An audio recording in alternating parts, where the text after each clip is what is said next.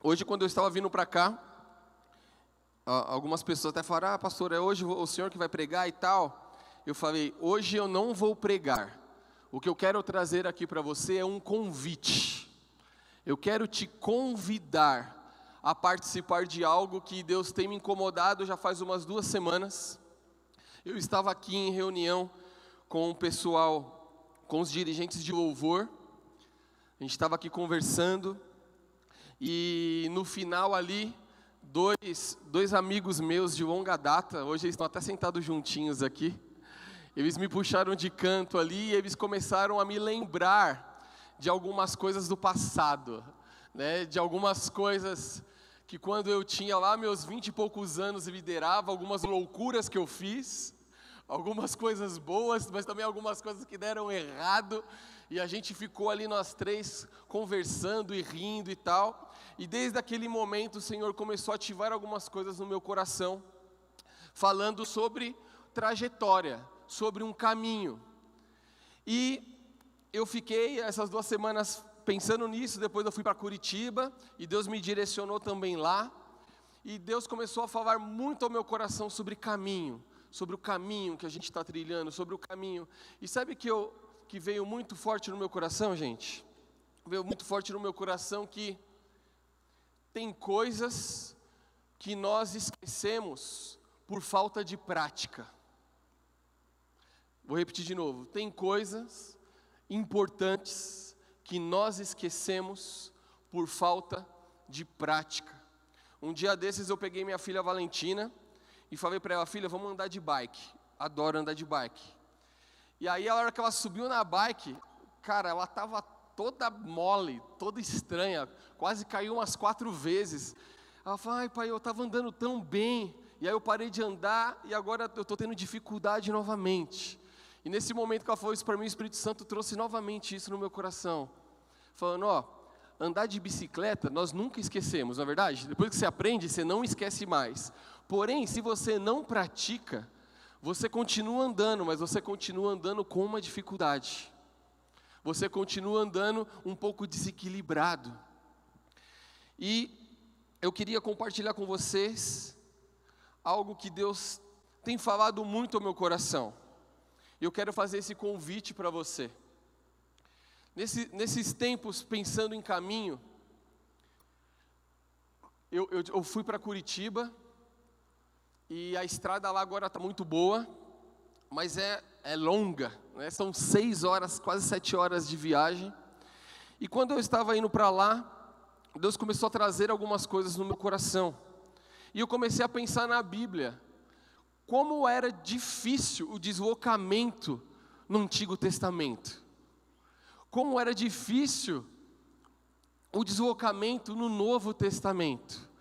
E aí eu comecei a fazer umas pesquisas e eu, eu nas minhas pesquisas eu vi que quando um rei ou um chefe de estado ou, ou, ou, um líder de alguma cidade ele precisava ir para outra cidade, antes de ele ir para outra cidade, ele enviava um ministro do governo antes. E esse ministro do governo era chamado de preparador de caminhos. Esse ministro ele ia antes e o que, que ele ia fazendo? Ele ia justamente isso, ele ia preparando o caminho, ele ia retirando da frente todas as pedras, ele ia pavimentando todos os trechos, ele ia abrindo novas rotas para que a viagem desse chefe de Estado, desse líder, fosse bem sucedida. E é interessante que durante as guerras, durante as dificuldades, ele também era enviado antes, justamente para quê? Para abrir, para abrir caminho para abrir caminho para quê? Para que as tropas pudessem marchar, para que os carros pudessem passar e não pudessem sofrer nenhum tipo de dano. E é muito interessante porque quando você fala de caminho, você lembra de Isaías 40, versículo 3, que diz assim: Voz do que clama no deserto, preparai o caminho do Senhor, endireitai no ermo vereda ao nosso Deus. Todo o vale será exaltado e todo monte, e todo outeiro será abatido, e o que é torcido se endireitará, e o que é áspero se aplanará. Em Isaías, o Senhor descreve aqui a vinda de Jesus. É profetizado a vinda, a primeira vinda de Jesus. Só que para isso acontecer, o Senhor também enviou um preparador de caminhos. O Senhor chamou um preparador de caminhos. Quem é esse preparador de caminhos? João Batista. E hoje eu quero aqui com vocês fazer uma leitura bíblica sobre a vida de João Batista. E dentro dessa leitura bíblica eu quero destacar alguns pontos para o nosso dia a dia, para os nossos dias. Pontos que talvez no dia a dia, na rotina, talvez você já saiba, mas você esqueceu. Às vezes você sabe, você sabe, mas por, por causa da rotina caiu em esquecimento. E você deixou de praticar algumas coisas. Queria que você abrisse comigo lá em Lucas 3. Lucas 3. A palavra diz assim: João Batista prepara o caminho. No 15 ano do reinado de Tibério César, quando Pôncio Pilatos era governador da Judéia, Herodes, tetrarca da Galiléia, seu irmão Filipe, tetrarca da Itureia e Traconites, Elisânias, tetrarca de Abilene, e Anás e Caifás exerciam o sumo sacerdote. Foi nesse ano que veio a palavra do Senhor a João, filho de Zacarias, no deserto. Ele percorreu toda a região próxima ao Jordão, pregando um batismo de arrependimento para o perdão de pecados. Como está escrito no livro as palavras de Isaías, o profeta: Voz do que clama no deserto, preparem o caminho para o Senhor, façam veredas retas para ele. Todo vale será aterrado e todas as montanhas e colinas niveladas. As estradas tortuosas serão endireitadas e os caminhos acidentados aplanados, e toda a humanidade verá a salvação de Deus. João dizia às multidões que saía para serem batizadas por ele: raça de víboras. Quem lhes deu a ideia de fugir da ira que se aproxima? Deem frutos que mostrem arrependimento, e não comecem a dizer a si mesmos: Abraão é o nosso pai, pois eu lhes digo que destas pedras Deus pode fazer surgir filhos de Abraão. O machado já está posto à raiz das árvores, e toda árvore que não dar bom fruto será cortada e lançada ao fogo. O que devemos fazer então? perguntaram as multidões. João respondia: quem tem duas túnicas, dê uma a quem não tem nenhuma, e quem tem comida, faça o mesmo. Alguns publicanos também vieram para serem batizados. Eles perguntaram: Mestre, o que devemos fazer? Ele respondeu: Não cobrem nada além do que lhes for estipulado. Então alguns soldados lhe perguntaram: E nós, o que devemos fazer? Ele então respondeu: Não pratiquem extorsão, nem acusem ninguém falsamente. Contente-se contente com o que com o seu salário. O povo estava com grande expectativa, questionando em seu coração se acaso João não seria Cristo. João respondeu a todos: Eu os batizo com água, mas virá alguém mais poderoso do que eu, tanto que eu não sou digno nem de desamarrar as correias de suas sandálias. Ele os batizará com o Espírito Santo e com fogo. Pode repetir comigo? Ele os batizará com o Espírito Santo e com fogo. Ele traz a pá em suas mãos, a fim de limpar sua eira e juntar o trigo em seu celeiro. Mas quem mas queimará a palha com fogo que nunca se apaga. E com muitas outras palavras, João exortava o povo e lhe pregava as boas novas. Todavia, quando João re, repreendeu Herodes, o tetrarca, por causa de Herodias, mulher do próprio irmão de Herodes, e por todas as outras coisas mais que ele tinha feito, Herodes acrescentou a todas elas e de colocar João na prisão. Amém. Amém.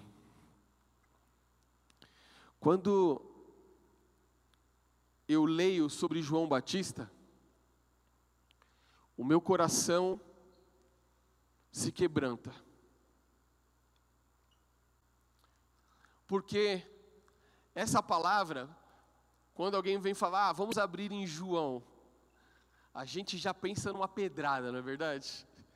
E João já vem aqui na pregação dele, a primeira pregação dele foi raça de víboras. Mas quando eu leio João, eu me sinto muito amado.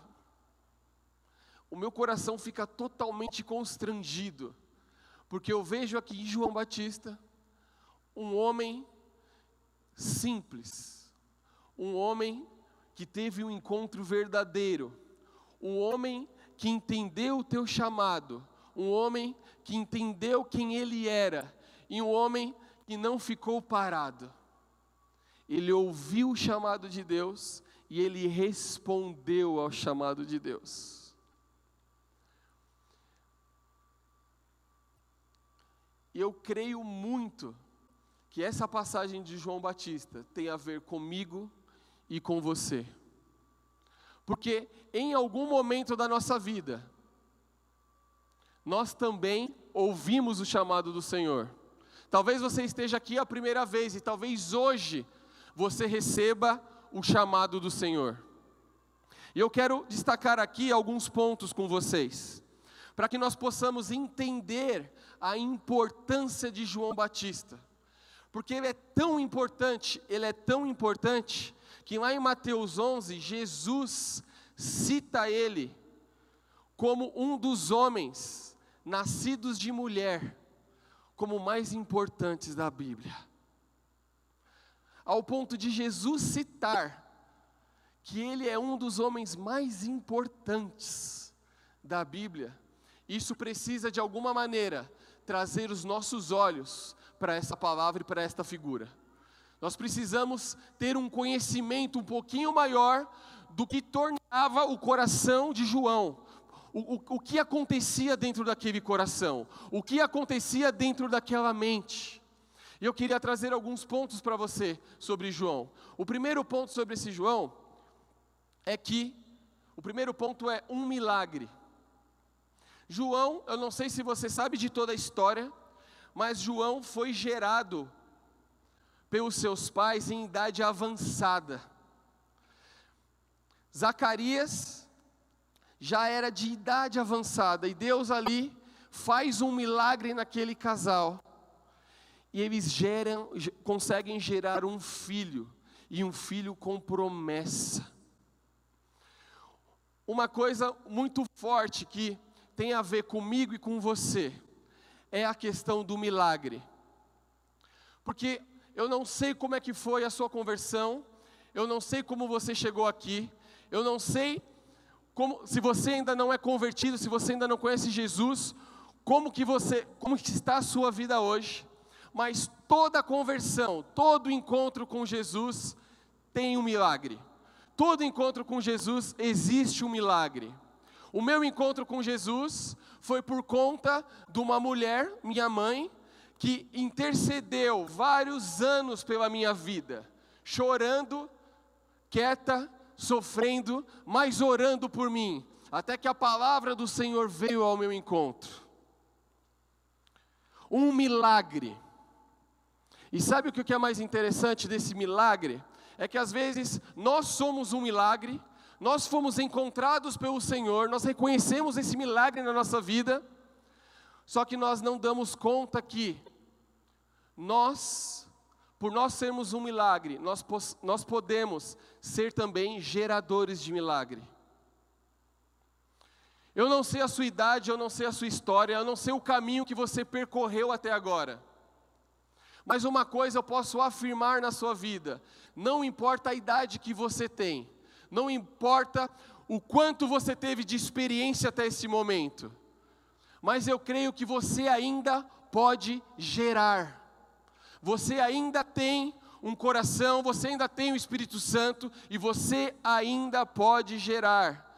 Em uma das conversas que eu tive semana passada com o pastor Silvio, a gente sentou para poder almoçar juntos e a gente conversando ali de vários assuntos e tal.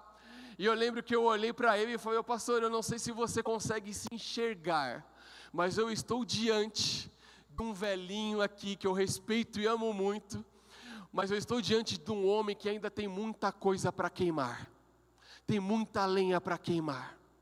O Senhor ainda pode gerar muito e muito, muito, muito, muito. Eu quero trazer isso para o seu coração.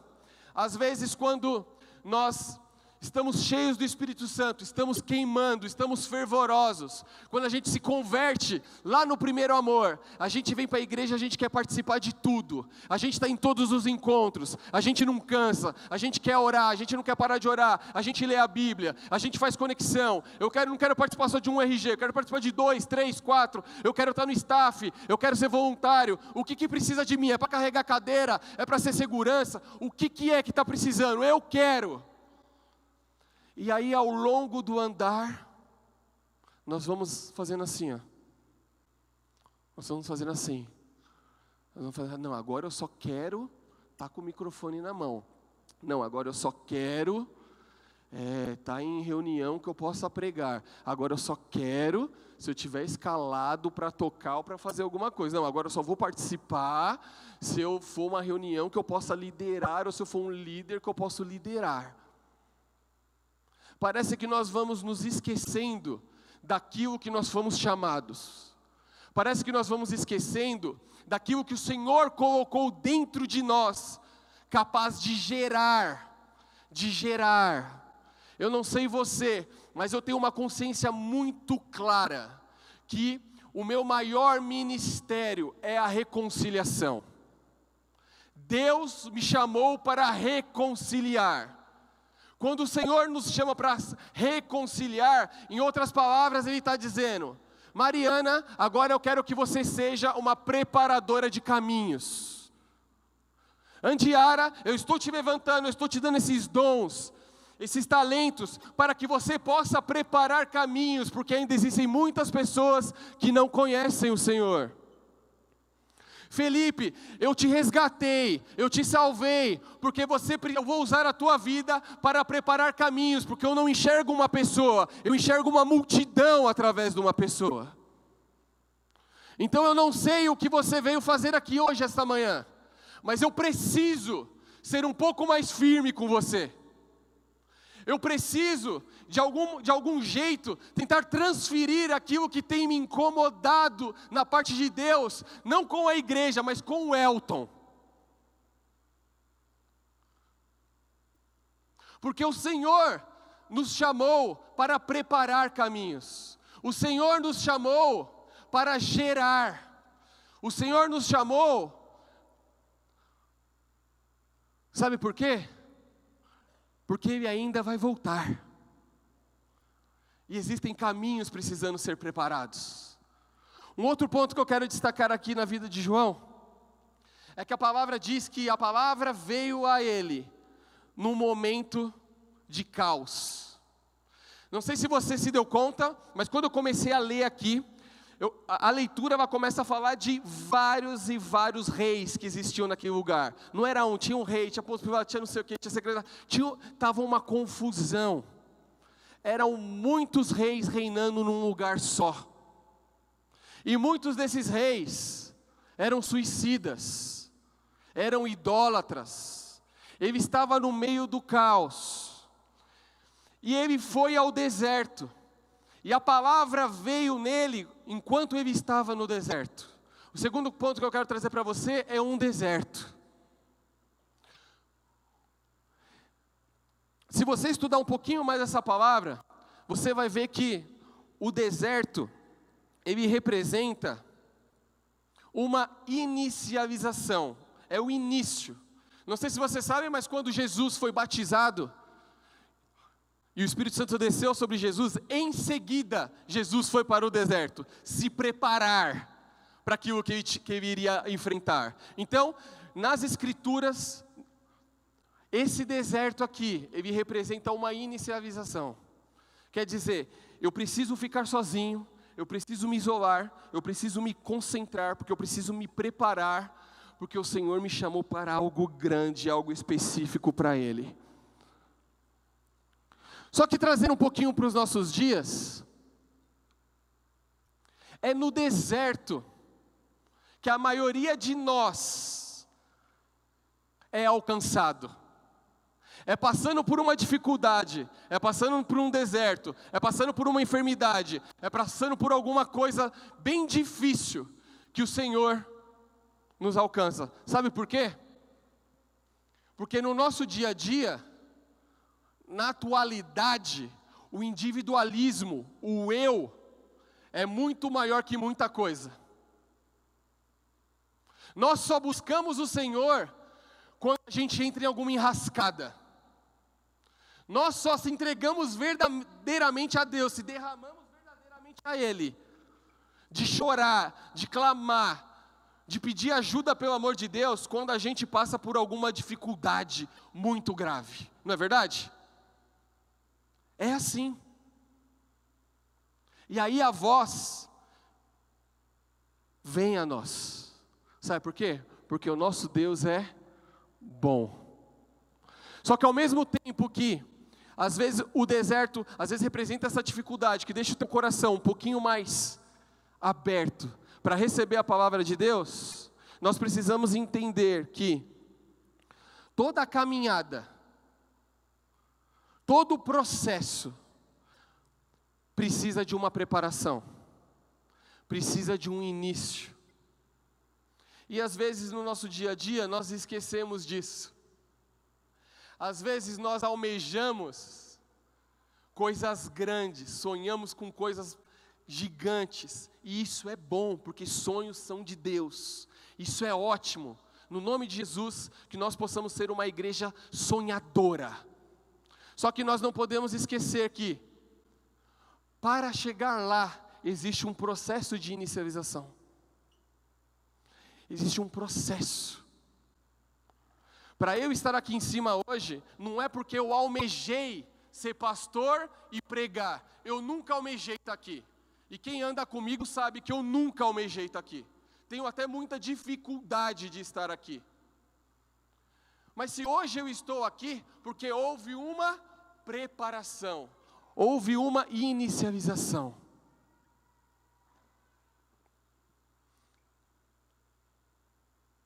Eu estudei para estar aqui. Eu chorei para estar aqui. Eu sofri para estar aqui. Eu me frustrei demais comigo mesmo. Eu tive que ser totalmente vulnerável para poder estar aqui. Estou pegando só esse exemplo meu, mas eu quero te dizer uma coisa: às vezes nós queremos dar um passo maior que a perna. Vocês estão me entendendo? Não é verdade? Quem aqui às vezes quer dar um passo maior que a perna? Eu quero, acho que quase toda, toda semana. Dá um passo maior que minha perna. E olha que eu tenho um pernão, hein, gente? Ó, é quase um metro e trinta de perna aqui.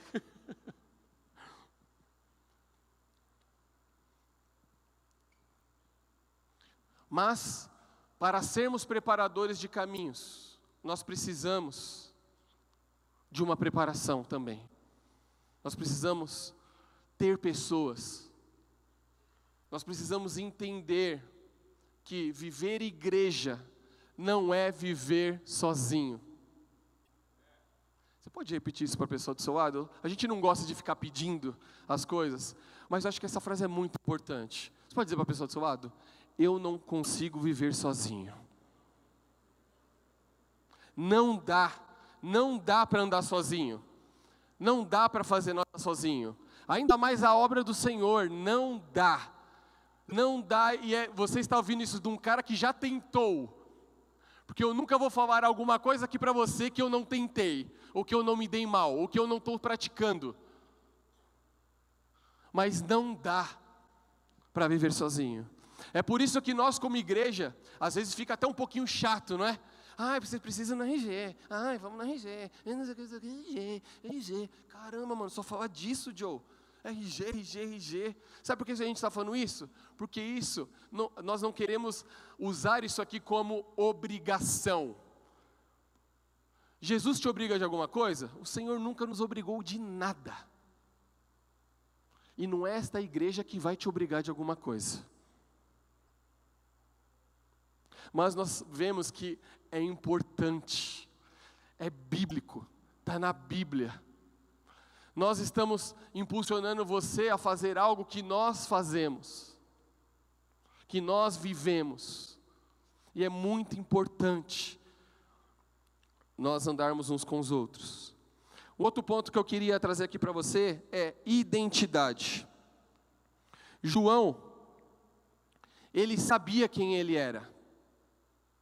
Porque quando o nome dele começou a ser aclamado, falado e as multidões começaram a vir, a palavra diz que começou a se falar: ah, mas esse será que não é o Cristo?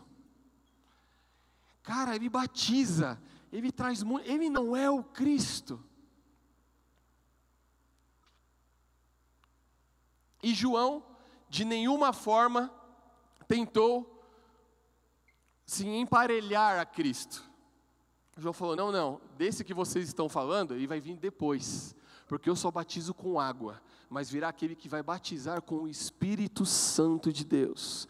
Esse daí eu não sou digno, nem de desamarrar as sandálias. João sabia quem ele era. E eu e você, você sabe quem você é em Deus? Você sabe o que significa ser filho de Deus? Você tem uma noção, nem que for rasa, do que é você ser co-herdeiro com Cristo? Você tem uma noção rasa do que foi o derramar do sangue de Jesus naquela cruz, que te atraiu para aquela cruz e te cobriu e te limpou de todos os pecados, te trazendo vida. E que agora você não vive mais para você, mas você vive para Ele. Você tem noção que é, que é você ser um, um plebeu e já já você ser um rei, você participar, você ter sangue real rolando nas suas veias, porque o sangue de Jesus foi derramado sobre você, e Ele não só te limpou, mas o sangue está aqui, está na pele. A palavra diz que eu sou filho, ao ponto que eu tenho acesso direto ao Pai e chamar Ele de Abba. Não chamar Ele do Senhor dos Senhores. A intimidade é tão profunda que eu consigo chamar Ele de papai, de father, de daddy de papaizinho querido. Eu não sei como que você chama o teu pai. Meu pai está aqui hoje. Eu chamo ele de paizão. E aí, pai? E aí? Essa profundidade de identidade. É o que o Senhor trouxe para mim e para você. Quem você é em Deus? Quando você sabe a tua identidade em Deus, Sabe o que acontece?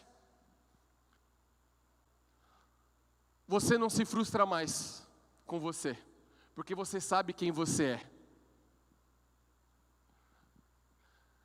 Como eu gostaria que todo crente entendesse a profundidade do significado filho de Deus. Se todo crente soubesse dessa profundidade, as nossas igrejas brasileiras hoje seriam outras. Sabe por quê? Porque o crente, o crente olha para cima, olha para o alvo. Nós não estamos preocupados com as coisas daqui. Sabe por quê? Porque as coisas terrenas, muitas vezes, é só débito. É só débito. Ah, vou servir na igreja. Chego aqui 8 horas da manhã, tenho que arrumar todas essas cadeiras aqui. Hoje fui eu que arrumei as cadeiras. Eu cheguei aqui cedo, puxei todas as cadeiras e arrumei as cadeiras. Hora que deu nove e dez, eu já estava suando. Mas sabe por que eu fiz isso? Ai, pastor, porque você ama a gente. Amo também. Mas sabe por que eu fiz isso? Porque eu sou filho de Deus, eu sei quem eu sou. Eu costumo dizer que nós somos assim. Sabe por que a gente toma BO? Pastor Joey hoje tomou um BO. Coitado do meu pastor. Estava vindo para cá, assaltaram o carro dele e levaram o computador dele. Ele me ligou, sabe quem falou? Pô, me roubaram aqui, tá, eu tô chegando. Mas glória a Deus. Sabe por que ele falou isso para mim? Porque nós somos assim, velho. Filho de Deus é isso. Quando a gente vai para uma discussão, estando errado ou não estando errado, sabe o que a gente faz? A gente pede perdão e a culpa é nossa mesmo. A gente assume a culpa e a culpa nem é nossa, mas a gente assume a culpa e vamos embora. Sabe por quê? Porque nós somos assim.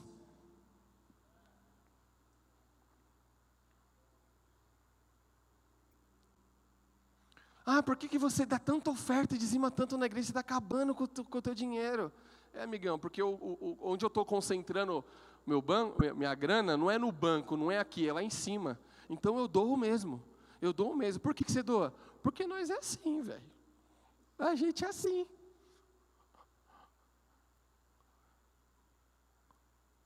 Filho de Deus. São nessas pequenas coisas, quando a frustração vem, quando a dificuldade vem, que nós mostramos quem nós somos e para onde nós vamos. O que eu quero essa manhã trazer aqui para o teu coração é que são nessas pequenas coisas que ninguém vê o teu posicionamento, aquilo como você age, que é, que, que, é, que é onde você começa a preparar novos caminhos para outras pessoas. É quando você responde a alguém de uma forma que essa pessoa nunca esperaria que você fizesse. É como Jesus, que vira o rosto to quando toma um tapa. Dá outra face. Dá outra face. Quem aqui dá outra face? Se alguém dá um tapa em você, duvido que você já não dá de novo. Não é verdade? Mas são essas pequenas coisas que isso aí brota de uma identidade construída em Deus de uma identidade sabendo que não importa o que aconteça, eu sei quem eu sou. E João era assim. Não importa o que aconteça, eu sei quem eu sou. E uma última coisa que eu queria trazer aqui para vocês, último ponto é a verdade. Isso é algo que a vida de João Batista me constrange demais. Porque se você pegar todos os relatos nos quatro evangelhos sobre João Batista, você não vai ver João Batista realizando nenhum milagre. João Batista não realizou milagre. João Batista só disse a verdade. João Batista só disse a verdade. Toda palavra que saía da boca de João Batista era advertência e a necessidade de arrependimento. Toda palavra que saía da boca desse homem era advertência e necessidade de arrependimento. Algo muito semelhante nos nossos dias de hoje. Como os púlpitos estão cheios de advertência e de necessidade de arrependimento. Você já percebeu? Eu lembro numa pregação que o pastor Tiago fez aqui sobre meias verdades. O Espírito Santo faz. O único papel que eu e você temos como preparador de caminhos é dizer a verdade. É dizer aquilo que está aqui, ó, na palavra de Deus. Nós não precisamos inventar a rodinha. Já foi inventada. Nós só precisamos proclamar a verdade, porque é a verdade que liberta, é a verdade que restaura, é a verdade que age, é a palavra viva de Deus, e a palavra diz que ela é viva e eficaz. Ela não precisa nem que eu e nem que você se intrometa nela, ela mesmo faz. Nós precisamos entender que nós precisamos andar sobre a verdade. A verdade, ela precisa ser algo natural, porque quando a verdade é algo natural nas nossas vidas, ela se torna sobrenatural na vida daqueles que estão ouvindo.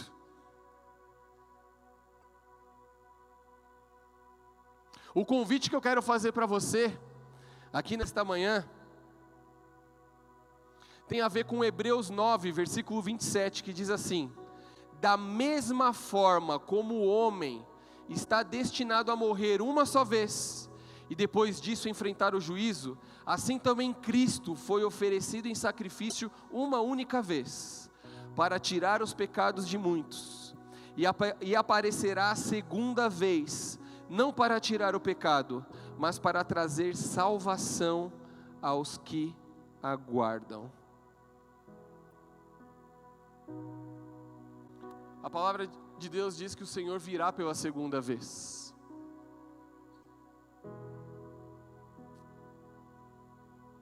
E como ele encontrará a sua igreja? Como ele encontrará as famílias na terra?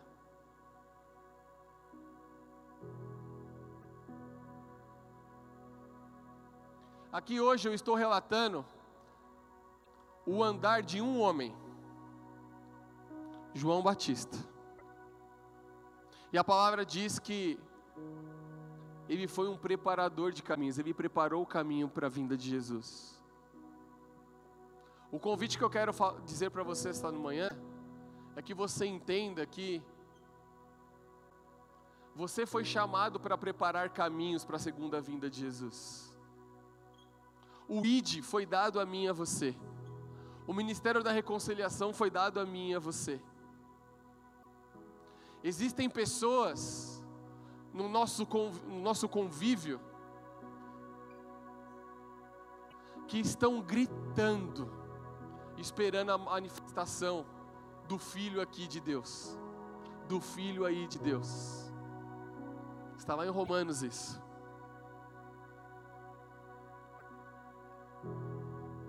Existem muitas pessoas que elas precisam que alguém vá preparando os caminhos, vai tirando algumas pedras, vai endireitando, vai pavimentando.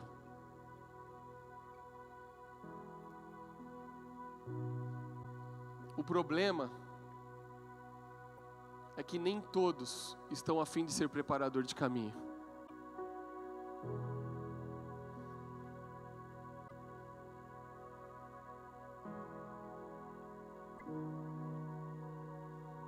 Queria trazer uma frase para o seu coração que me impactou.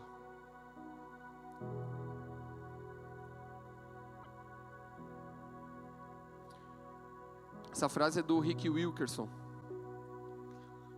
E diz assim: O diabo não tem medo de uma igreja grande ele tem medo de uma igreja unida.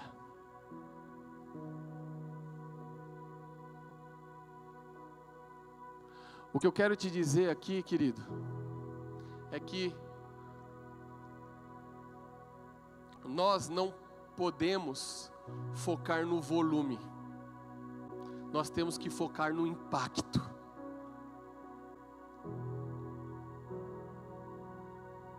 Talvez alguns de nós aqui tenham esse chamado especial de impactar multidões. Mas sabe uma certeza que eu tenho? Que 100% de vocês têm o chamado de impactar pelo menos uma vida.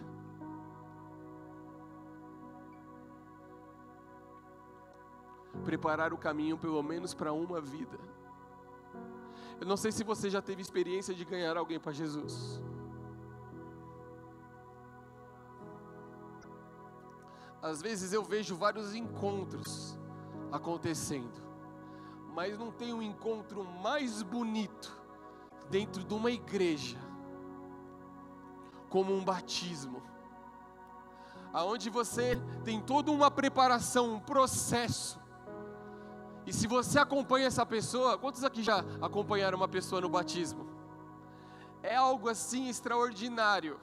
É algo que você consegue olhar para você mesmo e falar: "Mano, eu não fiz nada disso. Não sei como isso aconteceu." Que levar uma pessoa a salvação, a crer em Jesus e acompanhar ela nos primeiros para a inicialização dela. Deus te chamou para que você seja um preparador de caminhos. Deus não te chamou para você ficar aí sentado no banco olhando para mim. Deus nos chamou para construir o reino dos céus aqui na terra. Deus nos chamou para que a nossa, nós temos uma promessa, e o Oliver falou isso quando ele abriu o culto. Eu e minha casa serviremos ao Senhor. Você tem um chamado para a tua casa, meu querido. Ei, homem, deixa eu te dizer uma coisa. Você tem um chamado para com seus filhos. Você tem um chamado para com a sua esposa. nós precisamos preparar caminhos. Você precisa sair daqui nesta manhã, aceitando esse convite. Eu, eu preciso preparar caminhos. O tempo está passando, o Senhor já já está aí, e o meu filho ainda não é batizado. A minha tia não conhece o Senhor. Meus primos nunca ouviram falar desse Jesus. Meu camarada lá no trabalho que faz nesse carnaval aqui tocou fogo. Tocou fogo. Eu não fui capaz de olhar para ele e demonstrar um pouquinho de amor. Sabe por que a gente está indo para Curitiba? porque nós estamos sentindo amor por aquela cidade. Existem pessoas clamando por Deus naquele lugar. Sabe por que nós estamos aqui em São Paulo? Sabe por que nós iniciamos na Paulista? Porque lá era uma concentração de pessoas clamando por Jesus. Eu fiz uma oração neste carnaval eu orei para Deus dizendo assim: Deus, que o carnaval do ano que vem eu não esteja aqui na minha casa, porque eu, nos carnavais eu nunca fiquei em casa, e esse carnaval eu fiquei. Sabe por quê? Porque quando eu ligava a televisão, eu saía de carro e via um monte de bloquinho, sabe o que ardia no meu coração? Que tem um monte de gente clamando por Jesus, clamando. De todas as formas, se embebedando, se prostituindo, se drogando. E eu, um filho de Deus, um preparador de caminho. A palavra, a palavra, a palavra veio a mim e a palavra de Jesus diz que eu faria obras ainda maiores do que ele. O poder do Espírito Santo está em mim. E eu, olhando para tudo aquilo, e quieto. Eu não sei você, igreja. Eu não sei como é que é a sua vida. Mas eu posso te dizer um pouquinho da minha. Deus tem me incomodado. E eu tô com 40 anos. Eu tô com 40 anos. Eu já fiz coisas pra caramba. Mas sabe o que o Espírito Santo está falando no meu coração?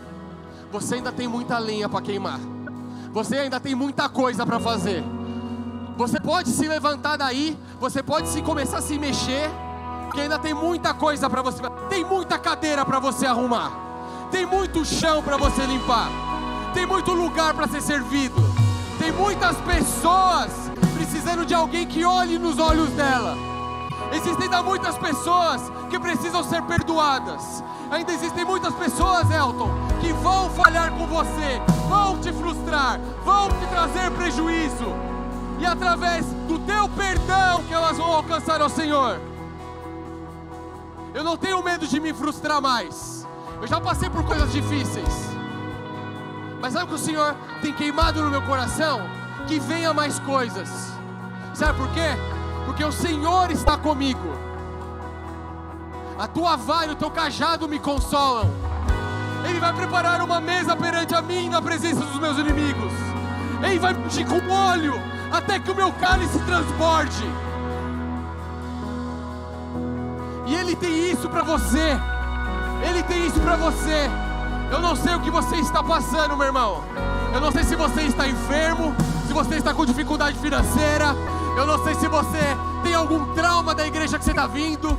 Eu não sei se você tem coisas para acertar. Eu não sei o que você está passando, mas uma coisa eu sei: Deus quer te usar e transformar a tua vida. Mas você precisa querer. Você precisa querer. Então está na hora de você se mexer. Não se mexer só fisicamente, mas se mexer aí dentro. Aquecer o teu coração. Você tem dons, você tem talentos. Tem coisas que Deus depositou só para você. Então se mexa. se mexa, porque existem muitos caminhos, muitos caminhos que precisam ser preparados, muitos caminhos que precisam ser preparados. Eu gostaria que essa manhã você fechasse seus olhos e que você tivesse um tempo aí com o Senhor, enquanto a Mari ministra aqui.